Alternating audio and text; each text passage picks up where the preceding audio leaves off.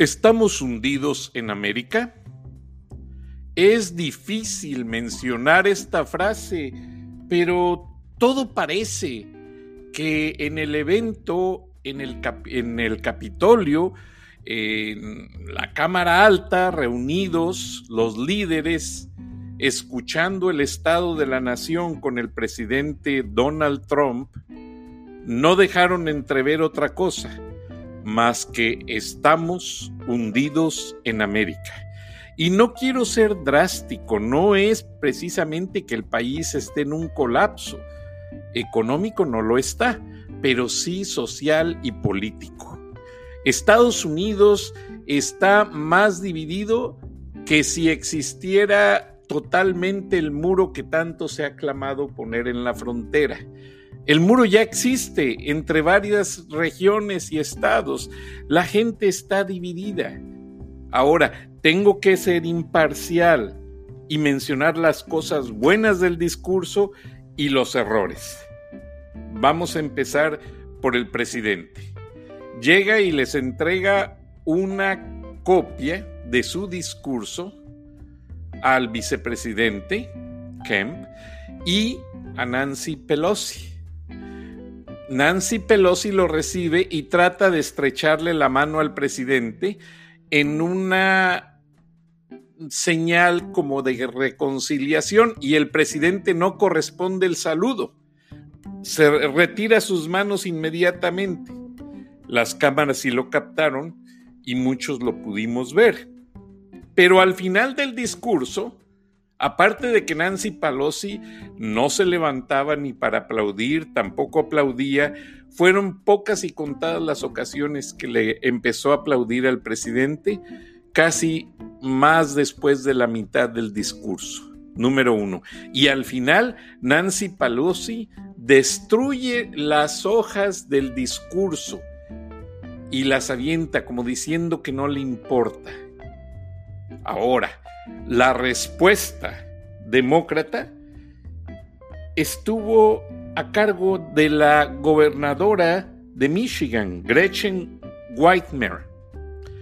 Ella hizo una respuesta pues muy mesurada, pero culpó de todos los problemas que existen en los estados demócratas al presidente y a su administración argumentando que hay baches en las calles y los ciudadanos han tenido que agarrar cubetas de tierra para irlos a tapar, argumentando que un niño tuvo que juntar dinero para eh, hacer una colecta para ayudar a su madre que tiene un problema de cáncer de colon. Y así fue enumerando todos los detalles. Pero regresando al presidente Trump, cuando iba a hablar después de que entregue el discurso, todos los presentes o la mayoría de los presentes empiezan a corear cuatro años más, four more years, four more years. Obviamente eran todos los partidarios republicanos. Pero entre los highlights, las partes más elocuentes del discurso y eso pues realmente es bueno para América Latina en general, fue que presentó al presidente básicamente electo de Venezuela, Juan Guaidó, a quien le dio una ovación junto con todos los presentes y lo dijo que los americanos están unidos con los venezolanos, lo cual me da gusto. Lo felicito al presidente, porque eso sí tiene Estados Unidos. Siempre ha parado a todos los bribones golpistas y que abusan de la gente. El presidente dejó muy claro que el socialismo destruye las naciones, divide hasta las almas. Entonces, este fue un tributo también para hacer sentir a los americanos el orgullo de ser americano, el respeto que tiene los Estados Unidos en todos los países, él lo está haciendo notar de cierta manera. Resaltó que va a haber la fuerza espacial, el Space Force, anunció brevemente que en la Luna habría una estación, no sé de qué manera. También hizo un tributo a todos los generales, a la Fuerza Aérea, a los jueces. Si ustedes observaron el discurso del presidente, en el lado frontal izquierdo estaban jueces y militares. Ellos no aplauden porque ellos representan una entidad neutral, o sea, la Corte Suprema y las Fuerzas Armadas, Naval, Ejército y Fuerza Aérea, ellos son completamente ajenos a las políticas y ellos se disciplinan a lo que necesite el pueblo de los Estados Unidos. No piensen que estaban enojados con el presidente.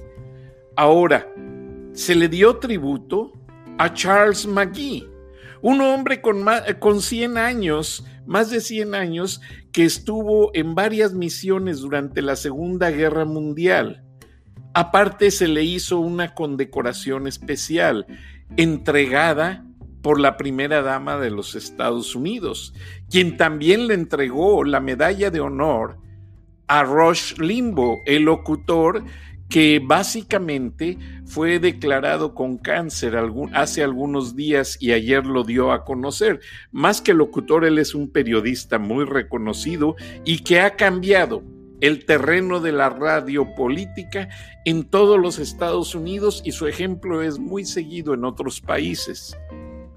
Además, los Estados Unidos pues realmente dejó por mucho tiempo de ser la supremacía militar. Y yo les digo con toda honestidad, Estados Unidos sí lo criticamos a veces que esto y que lo otro, pero la supremacía militar se necesita.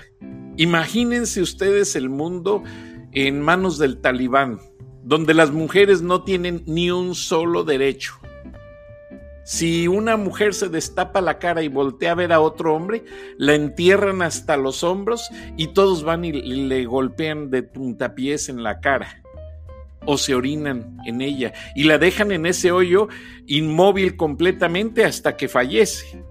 Eso es el talibán. Entonces, démosles gracias eh, en cierta manera a los Estados Unidos, que son el policía del mundo. Ahora, ni una sola ocasión, honestamente, sentí que los demócratas hicieran, cuando menos por respeto, una reverencia. Nancy Pelosi como que estaba texteando a sus colegas, eso me dio a entender, y luego bajó el micrófono como para que no se oyeran si recibía mensaje y estaba muy molesta se notó que estaba sumamente molesta Nancy Pelosi y es muy triste porque pues en política hay que reconocer que todos hacen su esfuerzo y en política siempre va a haber un bueno y un malo. Ahora, es el momento de Donald Trump. Supo librar el impeachment, el juicio político, supo librar el estado de la nación porque ayudó a una niña afroamericana a que tenga oportunidad de ir a la universidad porque estaba en lista de espera de una ayuda económica y lo logró. Después presentó a una madre que su hija había nacido con problemas, nació prematura y que gracias a los cuidados médicos esa madre pudo sacar adelante a su hija. También presentó a la esposa de un militar con sus dos niños y anunció que ahí estaba el esposo llegando de su deployment, de su tour o como su viaje a, Afganistán o a Irak, a donde haya estado. Entonces, el otro homenaje que hubo fue al oficial del Border Patrol, al oficial Ortiz, quien ha estado muy al pendiente con su equipo y bajaron tremendamente en los últimos ocho meses el ingreso de gente indocumentada a territorio norteamericano y aparte han detenido gran cantidad de drogas que afectan a la juventud de los Estados Unidos. Además, pues no iba a faltar, ratificó la contratación de más jueces federales y además ratificó su apoyo a la segunda enmienda constitucional, que es la oportunidad de portar armas. Ahora, Karl Marsha Müller, Karl y Marsha Müller, vivieron un drama que fue presentado allí por el presidente Trump. Ellos fueron víctimas de un problema por parte de terroristas y su hija Keila falleció, falleció ante el ataque y la tortura de estos terroristas. La esposa ya desesperada le avisó al presidente y le pidieron ayuda directamente. Y eso es algo que tiene el presidente Trump, que si le piden ayuda y él justifica que es algo importante, él toma las fuerzas especiales. Y él mismo lo dijo, tomó a las fuerzas élites, a las fuerzas especiales del ejército, hicieron un operativo secreto y liberaron a Carl y Marsha Mueller. Lamentablemente, Keila no pudo ser salvada, ya había fallecido, pero eh, se le hizo esta noche un tributo muy especial, un tributo que vale la pena que se reconozca para muchas generaciones. Ahora, ¿por qué inicié el programa diciendo que estamos hundidos en América? El vicepresidente Pence se paró en cada momento en que el presidente recibía una ovación y aplaudía. De lo contrario, a su izquierda, Nancy Pelosi estaba seria, muda y con una mirada de coraje, de enojo, de retaliación. Y no lo dejó a lo que es, como decimos en México, a lo que es, bueno, pues hazte de la vista gorda y como que aquí no está pasando nada, como que no hay problema, ¿no? Ella expulsó su coraje, lo, hizo muy visible ante las cámaras de televisión, que recuerden que después del impeachment, que mañana concluye, este es el acto en el que Donald Trump se consolida básicamente como candidato único del Partido Republicano y tiene las encuestas de opinión muy arriba a su favor, número uno. Ahora, recuerden que el día de ayer la votación en Iowa falló, no pudieron entregar los resultados, todavía están dando resultados parciales. Y para colmo, Joe Biden no está muy bien parado con los resultados. Entonces los demócratas están muy enojados porque los demócratas no apoyan a Bernie Sanders. Y Bernie Sanders, que él mismo se vende como socialista, él quiere un sistema socialista en los Estados Unidos con servicios de salud y de educación gratuitos para todos, incluidos los inmigrantes, mientras que por el contrario el presidente Trump esta noche consolidó su declaración de campaña, no servicios médicos a indocumentados. Es triste, pero estamos informando, no estamos diciendo quién está bien, quién está mal. Ahora Chuck Schumer, el líder, el líder demócrata, pues hubo momentos en que se secreteaba con sus compañeros, tampoco quería aplaudir, estaba molesto y cuando se habló en contra de las ciudades santuario, que me duele decirlo porque pues hay que reconocer que el presidente Trump dio ejemplos muy palpables de lamentablemente inmigrantes que estuvieron en la cárcel fueron soltados y por estar en una ciudad santuario no fueron deportados y volvieron a cometer crímenes. Entonces, como dicen los republicanos, el presidente Trump está regresando a Estados Unidos a como era antes.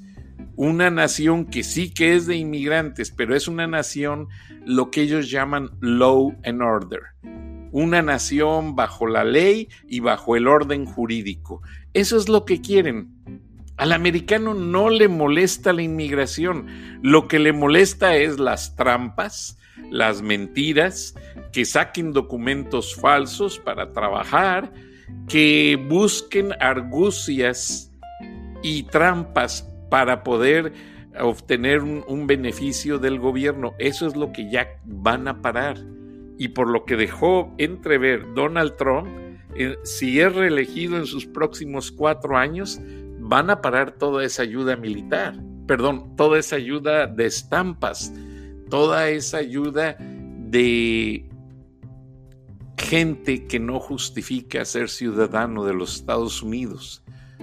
Entonces, porque sí, les dan muchas estampas, ayuda de renta, y muchos no justifican que se reciba. Ahora, el presidente Trump hizo mucho alarde de todos los 7 millones de empleos que han generado y que por primera vez en, en muchas administraciones presidenciables, esta es la ocasión en que el desempleo está más bajo en el país. También hizo elocuencia que las minorías afroamericanos, latinos y asiáticos tenemos mejores trabajos, tenemos mejores ingresos y también hizo una precisión que no hay mucha gente abusando del sistema de estampas. O sea, porque si recuerdan, Donald Trump empezó a cortar estampas, empezó a cortar la ayuda a muchas familias que mentían y decían que la necesitaban, pero no, no era cierto, no necesitaban la ayuda. Entonces, ¿qué es lo que está pasando? La respuesta demócrata fue muy elocuente, muy rápida, señalando que no estaban de acuerdo con todo lo que dijo el presidente Trump, señalando los errores de su administración y además y dejaron entrever esta gobernadora de Michigan, Gretchen Weiner, que los demócratas van a seguir apoyando el plan de salud público para todos, el plan de educación y no van a permitir que haya deportaciones.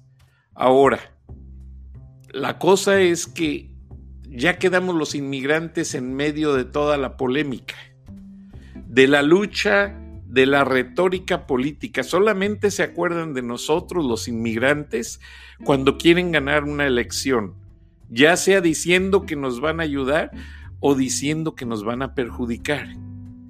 Analícenlo. ¿Cuántas veces, ah, después de la administración del presidente Ronald Reagan, que hizo una verdadera amnistía y ayudó a mucha gente a regularizar su situación, no ha habido otra en el mundo.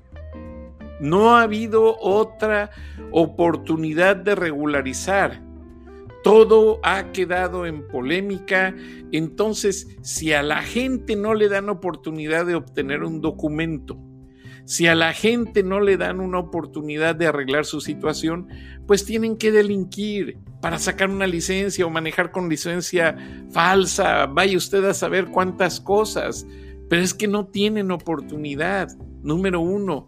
Número dos, hay muchas ocasiones en que la gente trata de hacer las cosas bien, pero no se les permite. Entonces ese es el gran problema del inmigrante y el gran problema de los políticos, porque hasta ahora ningún solo político, incluidos los hispanos, Bob Menéndez, que es un corrupto que recibió sobornos, ahí estaba feliz y él sí le aplaudió al presidente Trump, por cierto, ¿eh? Él sí le aplaudió, o sea, ese se hace como las olas, para cuando le conviene está con uno o está con otro. Ahora, Ted Cruz está apoyando al presidente Trump, pero no está apoyando al inmigrante. Él fue el que más ha apoyado la medida de que le quiten la nacionalidad norteamericana a los hijos de turistas y de indocumentados nacidos en los Estados Unidos. Y allá va. Marco Rubio Marco Rubio está apoyando mucho al presidente, pero también se ha olvidado de los inmigrantes. También se ha olvidado demasiado de la necesidad, pese a que la Florida, su distrito, está lleno de cubanos americanos como él, está lleno de gente de República Dominicana, venezolanos, guatemaltecos, mexicanos que trabajan en los plantíos de la naranja, de la toronja, del aguacate, de tantas cosas que se producen en ese estado. Y como si no existieran. O sea, va a haber ya, van ya están empezando a sacar muchos comerciales políticos. No tardan en salir en español. ¿Por qué? Porque se acuerdan del latino y del hispano en, la, en el momento de las campañas electorales. Después de eso, no se acuerdan ni uno ni el otro. Pero, pues yo veo que esta pugna esta pugna política entre los dos gigantes partidos, demócrata y republicano, no ayuda a la democracia, no ayuda al país, solamente está afectando al latino y ellos buscan ayudarse para sus intereses políticos. Joe Biden, me comentó un amigo que conoce muy de cerca el caso que Joe Biden está espantadísimo y dieron el brazo a torcer porque los republicanos presionaron diciendo, ah, ¿quieren testigos? Ok, ustedes traigan a sus testigos, pero queremos que declare Hunter Biden, el hijo de Joe Biden, y queremos que declare otra persona porque dentro de la administración demócrata de Barack Obama y Joe Biden, ellos hicieron lo mismo también presionaron al gobierno de este país que dejó de ser República Socialista Rusa, que ahora es independiente, Ucrania, y lo que le hicieron fue presionarlos para que se dieran con el negocio del gas y con otro negocio de depositar en un banco todo el dinero de la ayuda estacionarlo hasta que se dieran a darle a Hunter Biden toda la oportunidad de ejercer esa transacción. Entonces empezaron los rumores y pararon todo. Si ustedes se fijan, ya los demócratas ya lo que quieren es salir corriendo de allí, porque mañana se aclara toda la situación, se dan los votos, ya se discutió demasiado, pero en política siempre hay una cosa que a mí no me gusta. Se dicen en los discursos esto, lo otro, acá y allá, pero siempre hay negociaciones ocultas detrás del escenario. Y todo ese teatro de la Nancy Pelosi, de su body language, rompiendo los papeles, de no estrecharle la mano al presidente, de hacer esto y hacer lo otro, todo eso es una farsa política. Entonces, es la primera vez que Estados Unidos tiene un presidente empresario. Y él mismo lo reconoce. No soy político, soy hombre de números, soy hombre de construir hoteles, construir eh, cosas de bienes y raíces, comprar, vender. Pero ¿qué pasa? Hillary Clinton muy ardida con Donald Trump y eran íntimos amigos cuando Trump era demócrata. Pero ahora Hillary Clinton aplicó toda su experiencia política cuando ayudó en el juicio político contra Richard Nixon, que ese sí fue desterrado de la Casa Blanca. Pero en esta ocasión todo deja entrever que no pudieron con Donald Trump y les digo, no pudieron porque Donald Trump, dentro de su retórica política, cuidó mucho en no desatender sus actividades como presidente. Cuidó mucho el hecho de cumplir con los procesos, las iniciativas de ley, en hablar con las eh, agencias de seguridad para mantener el país seguro, para mantener a los delincuentes fuera de las calles, para mantener a los terroristas bajo control. Y eso le valió muchísimo. Tanto así que un senador demócrata ah, iba pasando el presidente Trump a la salida y traía su, su corbata como la que le gusta usar a Ted Turner con todas las banderas de todos los países y detiene al presidente con un bolígrafo y le pide que se la firme y muy gustosamente Donald Trump le firma la, la corbata a este senador. Ahora, pese a que dos republicanos ahora que está terminando el juicio político, se le voltearon al presidente Trump, Mitt Romney y otra dama, no recuerdo ahorita su nombre, y no creo que eso influya el día de mañana, no creo que eso cambie las cosas, y yo creo que después de este discurso político y de las groserías que hizo la Palosi de romper todo el discurso al final y aventarlo así sobre el escritorio del estrado, no creo que les funcione mañana ya ninguna táctica. Sí, los demócratas tienen sus argumentos, pero el argumento más fuerte se los acabo de mencionar. El que empezó todo este problema fue Joe Biden metiendo a su hijo a hacer negocios bajo su anuencia. Eso no tenía por qué ser. Y ese es el principal punto republicano de debate. El hecho de que el presidente Trump llame a cuestionar al presidente de Ucrania para ver qué pasó con ese caso de inversiones en las empresas de gas en Ucrania por parte del hijo de Joe Biden está dentro de las responsabilidades de un presidente puesto que una gran partida presupuestal de dinero, mucho dinero y ayuda militar les está llegando a Ucrania.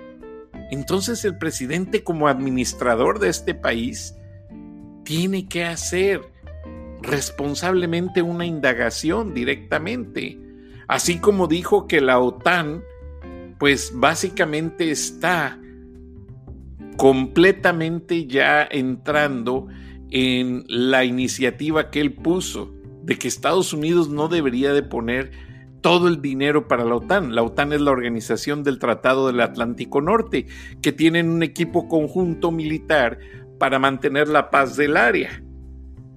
Pero Estados Unidos siempre ponía más equipo, más militares, más todo.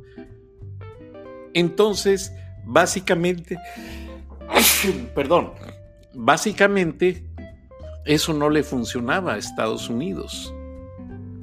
Entonces el presidente Trump también lo dejó entrever. Todo eso.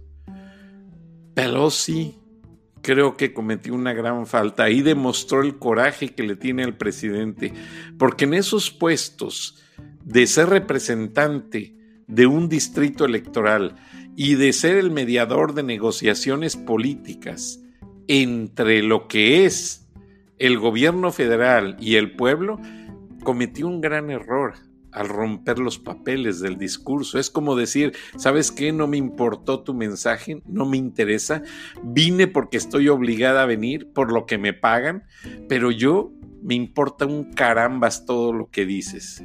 Ahora, Alessandra Ocasio Cortés dijo que no iba a ir y ahí estaba muy sentada, muy a gusto y varias damas demócratas vestidas de blanco estaban aplaudiendo y hasta se paraban, incluso los otros demócratas les llamaban la atención. Entonces, no todos los demócratas están en contra del presidente. Eso es lo que siento yo.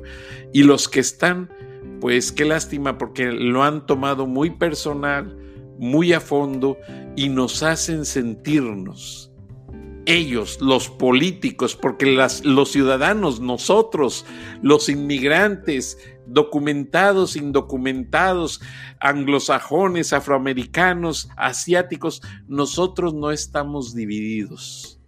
Son los políticos.